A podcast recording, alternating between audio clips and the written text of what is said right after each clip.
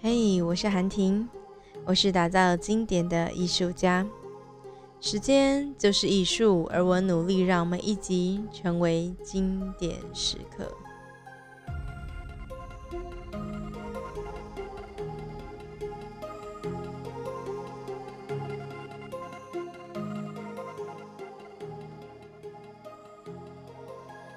今天我们要来聊聊《与人同赢》这本书当中的宏观原理，很有趣。他说：“你要抛开自己，然后重新聚焦看这个世界。”不知道你有没有印象，什么时候世界在你眼前开始变大了？以前在念书的时候，从幼稚园开始，我本来啊是念我们家对面的幼稚园。所以在那个小小的我，对我来讲，世界就是从我家门口到对面学校，然后那个幼稚园，其实现在回去看起来，其实真的很小，但那时候的我觉得好大好大，可能是因为那时候我也身高小小的吧。后来呢，我的幼稚园换了另外一间，我在大班的时候去到一个比较远的地方，然后读幼稚园。后来啊，我就发现哇，原来开车出去会到另外一个世界。然后接着到了小学，小学就开始会搭公车，然后有时候是爸妈接送。然后后来发现那一整条街的邻居都在同一个小学上课，所以我就跟着他的爸爸，然后被载着去上课。但是到了国中的时候，我又回到了我们对面的学校。那时候我很执着，哎，就是我好想念对面的学校。然后那那个学校是私立的，它需要考试。然后我以前就是呆呆啊、傻傻、笨笨的。考试的时候，原来我那时候才发现，原来大家都会事先先到教室做准备。我跟我妈两个人很有趣，很好笑。在那一天，就是我们要去考试，然后要进入那个学校的时候，我们啊两个人就根据着，就是哎九点，假设九点要考试，我们两个想说，那我们就九点再进教室就好了。然后我们八点半啊就到那个学校附近了。我跟我妈两个人还说啊，我们去吃个早餐好啦，好早好早，我们先去吃早餐。八点五十五分准时进教室，结果进教室那一刻，我都傻眼了。因为所有的人都已经在位置上了，只有我一个人最晚进去。然后呢，其他的人他都在看那个桌上的那一本。我想说什么？那是那一本是什么？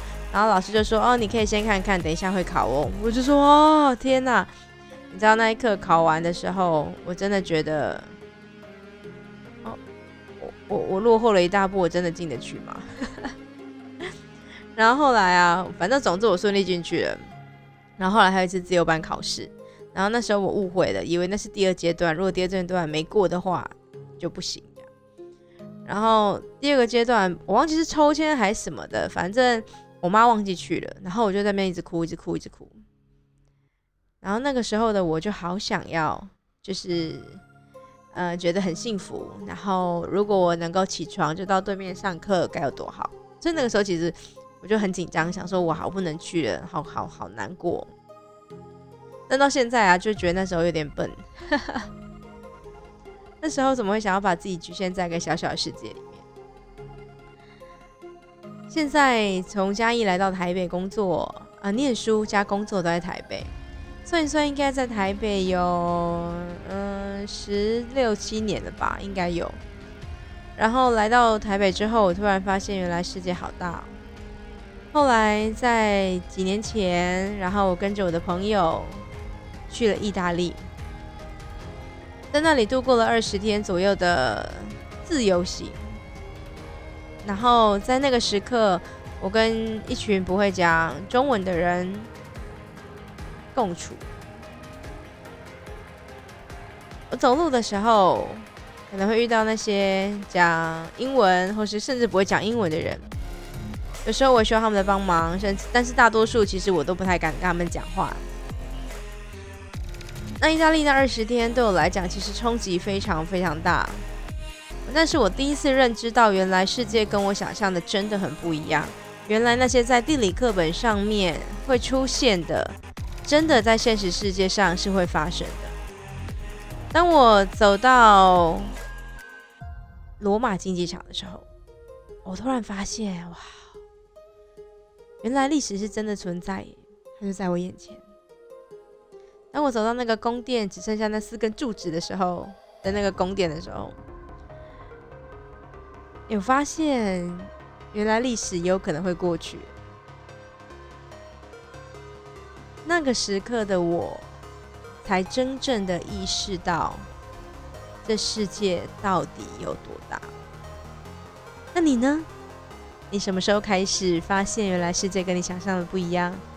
然后你什么时候开始发现，原来探索世界是这么有趣的事情？或许其实旅行对我而言就是这样吧。后来去了意大利之后，我本来隔年要安排一趟北欧之旅，然后去冰岛啊，跟我的朋友一起环岛。不然后来因为几乎我没办法成行。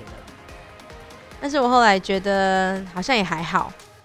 或许我的旅行并不是真的要去到当地，然后过一些不同的生活。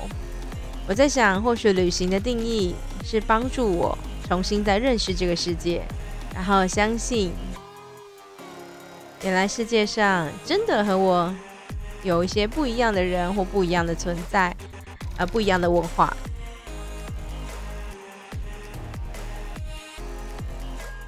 书中有提到，他说有一个演员，他的爸爸妈妈是非常有名有名，然后在好莱坞的演员。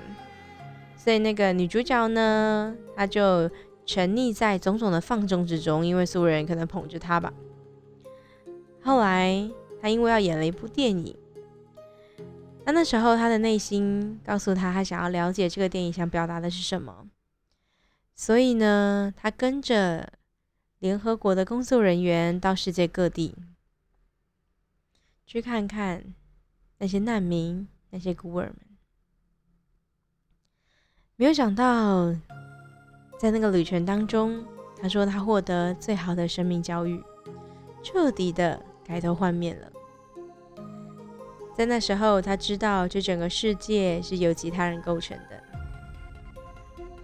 再回到刚刚那个问题，如果你有曾经旅行过的话，那你什么时候或是哪一次旅行，让你发现这个世界也有其他的人一直构成的？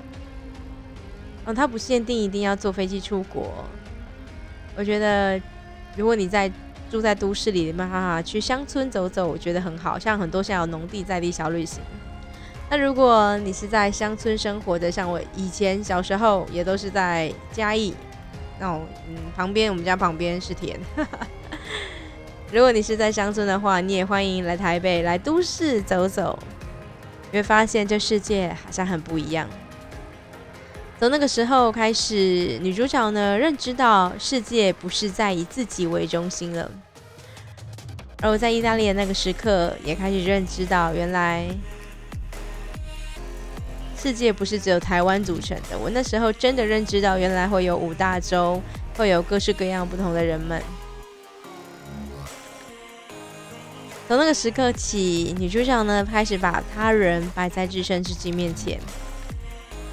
她说：“当你开始做有益于人们的任何事情，那你的感觉就会变好，然后生命也会变得更好。”诗章当中一直提到宏观的视野，就是不要把焦点放在自己的身上，抛开自己以他人为优先考量的能力。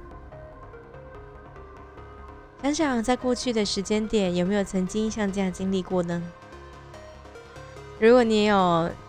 在大学有听过服务性社团的话，就是各式各种啊，你可能去当地原住民服务、山福社，或者是呃各个县市，或是可能会有一些服务性社团。我以前呢在师范大学、师大还师大带那个服务性社团的时候，我常常会听到他们去一个小学办了一个营队之后。我们最后的检讨会，他们会说：“啊，我觉得我从这些小孩子的身上，我好像学到更多。我觉得好像自己被服务了。我觉得我好像自己有什么不一样了。当时候我说的都会是是，其实没有谁一定是谁的老师，我们互相学习着。但现在也许我会跟他说：“是啊，这个世界不一样了。那个不一样是你的心态不一样了，因为你开始会以他人为中心，你看到他的改变，然后这样的力量会回馈到自己身上，所以你会发现自己不一样。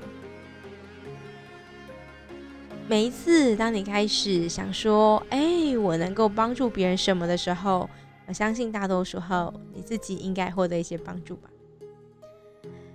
我在二零一八年的时候做了一件，嗯，那时候大家都觉得很疯狂，但我觉得非常理所当然的事情，就是我在一个讲师的社群里面，那连续办了十几次，快一年半吧，十四十五次的聚会。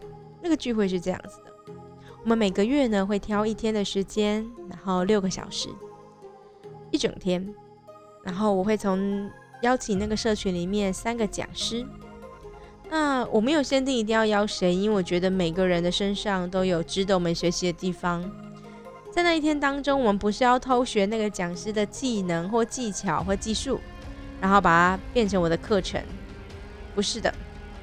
我说在那一天当中，其实最重要的是你要知道，哇，原来别人原来这门课可以是这样子的。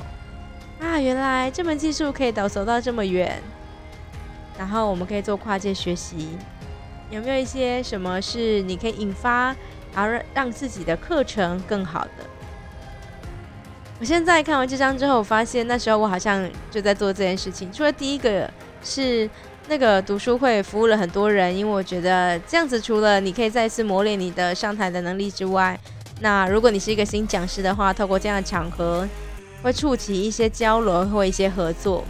后来我也听说，就是有些讲师呃呃，或者有些朋友，他们那个可能因为那一天的聚会，然后就后续开始合作了。他们开始有一些紧密的交流。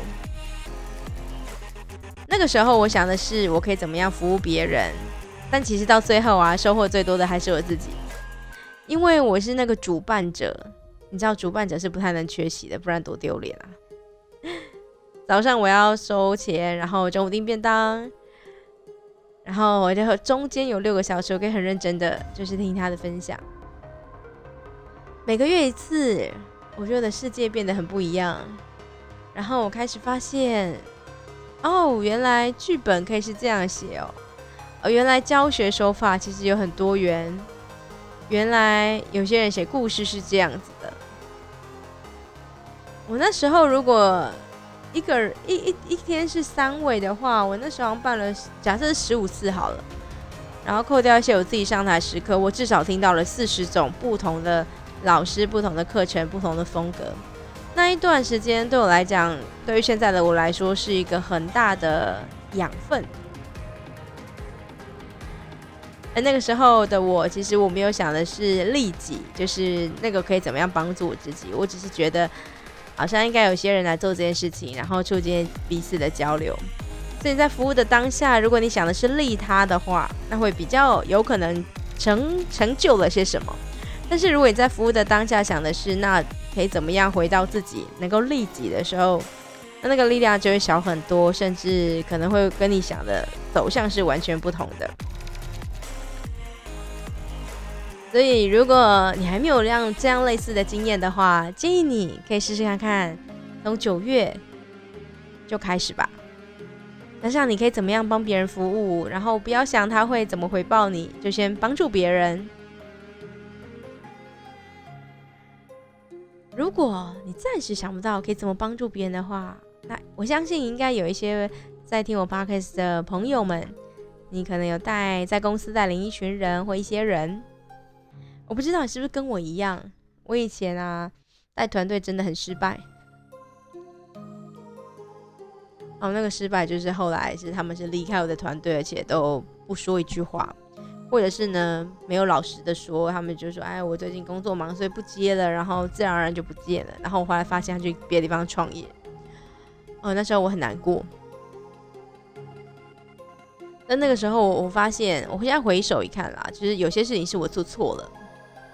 在书中有提到，他说有一种态度是这样的：为了节省时间，就照我的方式来看，就照我的方式来做吧。我以前啊，在身为一个领导者的时候，有些事情真的我来做真的比较快。哎，我教你，我可能要花六个小时，但我自己做完可能六十分钟。如果是你，你会怎么选择？后来我发现好像这样有点不太对，所以这一两年的生活调整了一下。我会先判断，如果我跟对方还有下一次的合作机会的话，那我就会想要教他，因为我就只要做一次嘛，下次换他做了，但是他可能越做越好。但是我判断啊，我大概就跟他合作这一次而已，那我就不会教他了，我就觉得我自己做比较快。然后剩下的多出来的时间，我就可以休息或找下一个更适合的人，更适合的合合作伙伴。所以也许你可以像我一样，像这样子稍微调整一下。那还有另外一件事情是，当你在教别人的时候，别忘了要给他满满满满的信心，给他一个希望，让他知道原来他有机会可以做的不错。前两集的时候，我们有提到那个相信原理吧，满分原理就是你要相信别人会做的不错，然后他就会真的做的很好。那一个负责任的领导者呢，他们的态度总是别人优先。在书中，他有提到，他说一个好的领导者总是会运用自己的职位来服务人群，然后承担那个责任，以身作则，然后把功劳归给他人。并且能够好好的改善关系。领导是一种天赋，但是千万不要用本能来做。如果你用本能来做，那很有可能是一场悲剧。所以试着透过一些技巧，然后让你的本能能够发挥的更好，让你的天赋能够发挥的更好。也许第一步就从先服务别人开始吧。那我觉得一个好的领导者啊，是一个很有趣的角色。就是你会把权力然后下放给底下的人，但是你的责任是不能下放的，责任还是卡在你身上。所以如果底下的人做错了，他们就会说：“哦，这个领导者领导的不好。”如果底下的人做的不错的话，他们就说：“哇，你底下的人好有能力，你怎么这么幸运啊？”很吊诡吧？或许这也是为什么领导者会这么孤独的原因。但是我相信。在别的地方会有新的，会有不同的回报的。你愿意试看看吗？让我们一起抛开自己，然后更宏观的来看这个世界吧。那我们今天的分享就到这喽，希望你会喜欢。而我也努力，尽量不要废话太多，希望都可以在二十分钟之内完成。让我们今天就到这喽，拜拜。